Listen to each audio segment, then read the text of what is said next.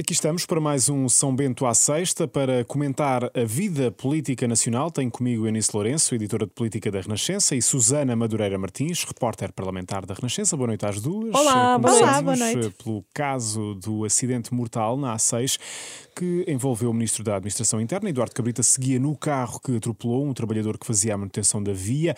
O acidente aconteceu a 18 de junho e hoje, 2 de julho, precisamente 15 dias depois, o ministro falou, justifica o silêncio com o facto de estar a decorrer um inquérito e diz que o acidente não deve ser matéria de confrontação política. Eduardo Cabrita coloca nas mãos do primeiro-ministro a continuidade no governo. Essa é uma matéria que é da estrita responsabilidade do Sr. Primeiro-Ministro.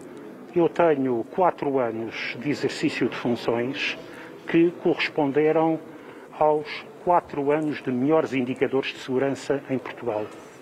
Uma matéria que, como ouvimos, está nas mãos do Primeiro-Ministro e não do Presidente da República. Esta semana, Marcelo Rebelo de Sousa foi confrontado com o caso e, ao lado de, Eduardo, ao lado de Eduardo Cabrita, fez isto. Normalmente, quando o Presidente da República está presente, os ministros não falam. Mas, enfim, mas se quiser. Não, entendo que não. Há um dia deve correr e foi na altura noticiado o facto. Nada mais tenha a acrescentar. Eunice, vamos aqui introduzir uma expressão que até foi muito ouvida esta semana por aqui. Foi uma verdadeira marcelice. Sim, foi uma marcelice ou uma marcelada, como melhor soar. Uh, acho que foi uma maldadezinha de Marcelo dizer ao Sr. Ministro se ele uh, queria falar, porque de facto os ministros não, não falam quando está o, o Primeiro-Ministro. O e, Presidente da República. Sim, o Presidente sim, da República. Sim, mas uh, Marcelo foi aqui. foi Marcelo, nesta nestas coisas. E eu concordo em absoluto com Eduardo Cabrita quando ele diz que este acidente não deve ser matéria de confrontação política. E, lamentavelmente, uh, está a ser. Mas aí o ministro também tem alguma dose um, de culpa, porque o seu gabinete fez um comunicado logo no próprio dia e depois vão-se sabendo outras versões do acidente. Mas a questão é, uh, Eduardo Cabrita não devia ter falado mais cedo, porque há aqui também, neste caso, algumas pontas soltas, por isso mesmo, é porque foram-se sabendo algumas questões deste acidente. Sim. Nomeadamente, há uma questão de o gabinete do ministro diz que um, os trabalhos não estavam assinalados e a Brisa, passados vários dias, vem dizer que os trabalhos na via uh, estavam uh, assinalados. Uh, depois, ontem, houve mais um, um casinho à volta deste caso, que, que, foi Rui Rio vir dizer que o carro do ministro não estava uh, registado. Uh, e afinal trata-se de um carro apreendido e por isso eh, não está registado. Está ao serviço do Estado. Está ao é? serviço do Estado. Há vários carros deste género ao serviço do Estado, carros que foram apreendidos em operações policiais. Há inclusive eh, carros que fazem transporte de órgãos, que Exatamente. são grandes bombas, eh, que também resultaram de apreensões. Mas é um carro que é legal circular, que tem seguro futuro. Um, eu acho que uh, noutros tempos, uh, num tempo em que se calhar se fazia uh, política de uma forma não tão rápida e não tão imediatista, um líder do maior partido da oposição contactava, ou tinha quem contactasse por ele primeiro o gabinete do ministro antes de fazer uma afirmação destas, que depois teve um esclarecimento a seguir. Agora, aqui há, há tudo isto tem tem várias vertentes. Este caso também só está a, a, adquirir esta dimensão política porque Eduardo Cabrita já era um ministro politicamente uh, fragilizado.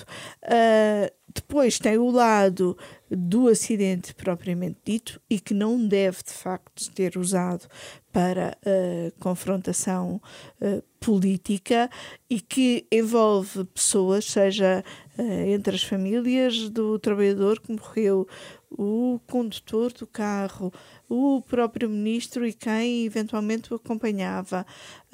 há aqui um lado de trauma que também exige alguma compreensão. E eu sei do que falo porque tive um acidente mortal há 10 anos.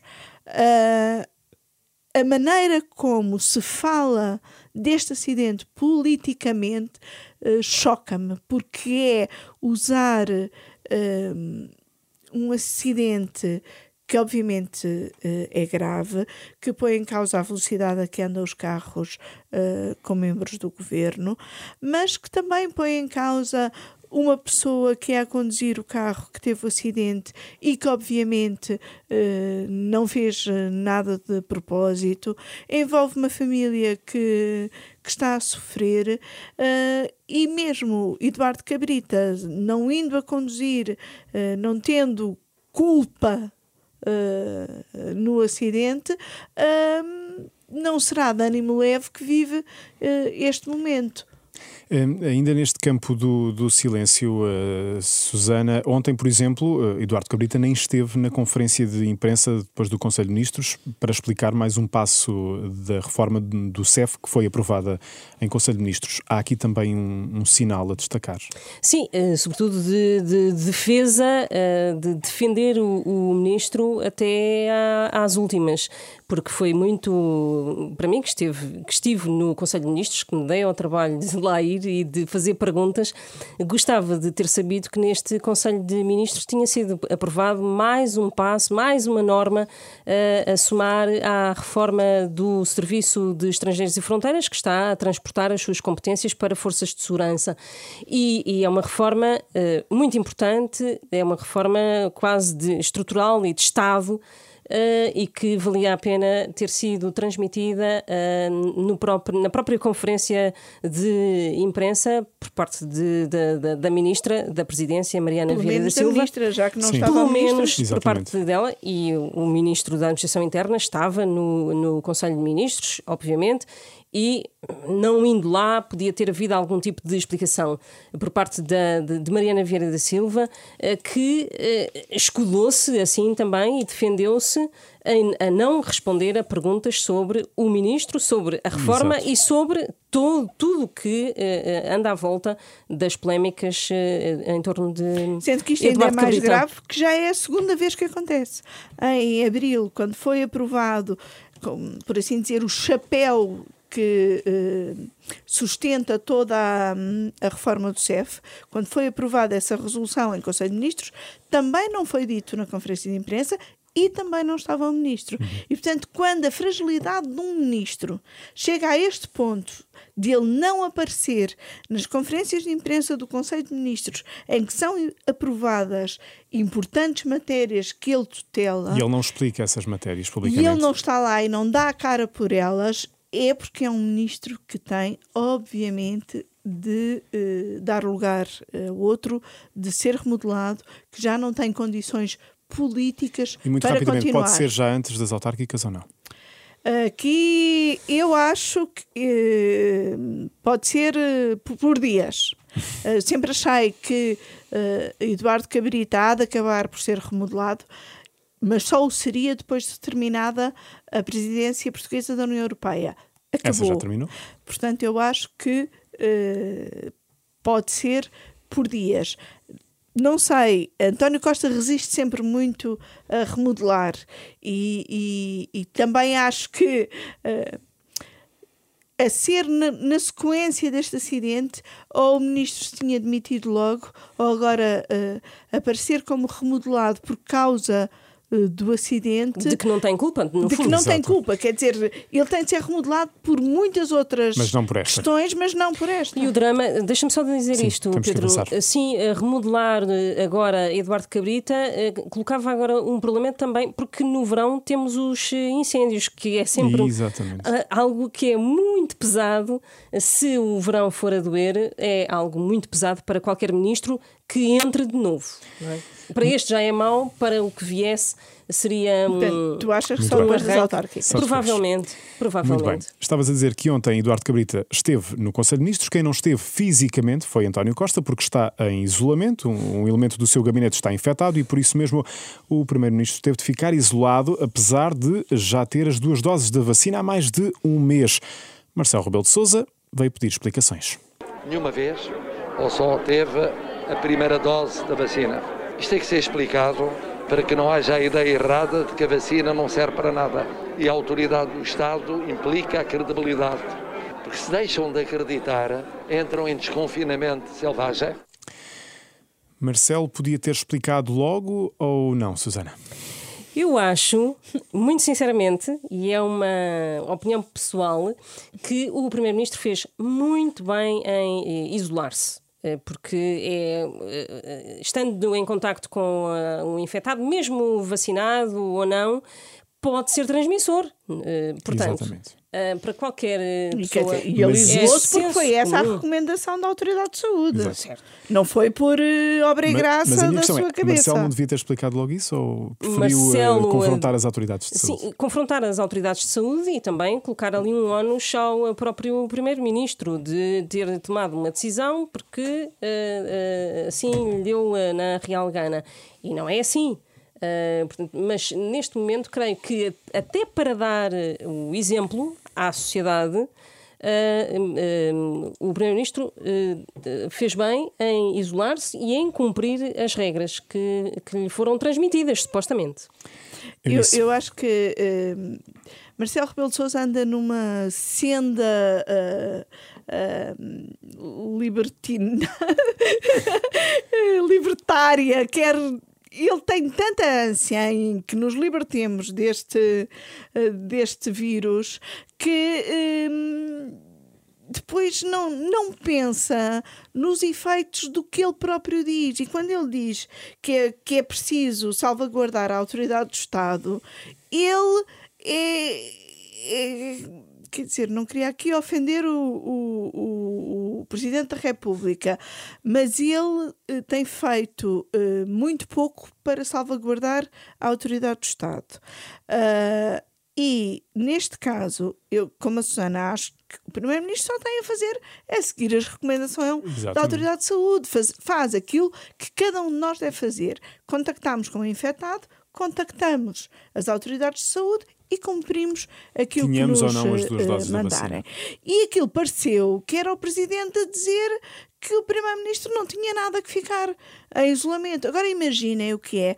Os professores também estão vacinados há muito tempo, há mais tempo ainda do que o Primeiro-Ministro, e quando houve surtos nas escolas não, não se isolaram.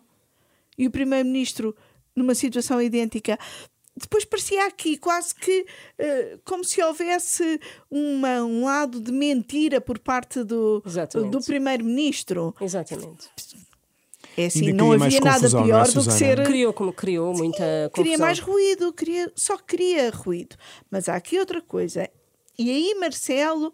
Uh, tem razão, mas o, o, a maneira como ele disse, o tiro foi uh, bater ao lado. De facto, era bom que as autoridades de saúde aparecessem mais. Há quanto tempo nós não vemos Graça Freitas? É Há quanto tempo não a ouvimos? Graça Freitas ou um dos subdiretores gerais de saúde a dizer nesta situação assim, assim deve-se fazer. Desde que começámos a vacinação, praticamente não ouvimos a Direção-Geral. Pois passamos saúde, do 8 ao 80. Passamos do 8 ao 80. Mesmo. E é preciso. Nós estamos numa fase em que a vacinação nos deve dar segurança e devemos todos aceitar ser vacinados e todos apostar na vacinação, mas em que é preciso continuar a tomar cuidados. E não há uma autoridade de saúde que diga isto. Claro que diz o Primeiro-Ministro, diz a Ministra da Saúde, dizem os médicos e os especialistas, o Presidente diz o que, que, que lhe apetece naquele dia, mas não há uma autoridade de saúde com presença pública neste momento. E isso é inaceitável perante esta pandemia. Quero ainda falar de outro tema e contigo, Eunice, para falar rapidamente de um assunto que envolve as secretas. O Parlamento chumbou hoje pela terceira vez os novos nomes para a fiscalização das secretas. O que é que significa exatamente isto? Isto tem um significado muito para além do Conselho de Fiscalização das Secretas uh, e que pode ter implicações na eleição de novos juízes para o Tribunal Constitucional, como nós contamos na, num texto que temos na nossa página, assinado pela Susana e pela Paula Cairo Varela, que é eh, para o Conselho de Fiscalização das Secretas, tal como para os juízes do Tribunal Constitucional, é preciso uma maioria de dois terços. E os nomes são indicados por PS e PSD. Ora, hoje, com um nome indicado pelo PS e um nome indicado pelo PSD, numa votação secreta, os deputados desses partidos não votaram de forma a que fosse possível eleger os nomes por eles próprios indicados. Ou seja, alguém está aqui a boicotar acordos e eleições, seja os deputados por estarem descontentes com os nomes que as direções e que impacto é que isso indicam. Pode ter? O impacto que isto pode ter é uh, há quatro juízes que é preciso eleger para o Tribunal Constitucional e que, em princípio, seriam eleitos dia 20 de julho, que também têm de ser indicados por PS uh, e PSD, também têm de ser eleitos uh, por uh, dois terços e falhar esta eleição de hoje é um péssimo sinal para que essa eleição de dia 20 uh, tenha um resultado favorável, porque uma das questões que já uh, se coloca em cima da mesa, sobretudo por parte dos socialistas, é que essa votação não ocorra dia 20 e o Tribunal Constitucional continue mais tempo com juízes em falta. E é algo que neste momento está nas mãos dos dois líderes dos respectivos partidos, uhum. quer PS, quer PSD. Já não está ao nível do Parlamento, já está bem acima. Bem acima, muito bem. Obrigado às duas, Eunice Lourenço e Susana Madureira Martins. O São Bento à sexta e a edição da noite chegam ao fim esta semana, mas eh, fico por aí para ouvir já seguir o ensaio geral com a assinatura da jornalista Maria João Costa. Tenha um bom fim de semana, boa noite, fique bem, fique com a Renascença.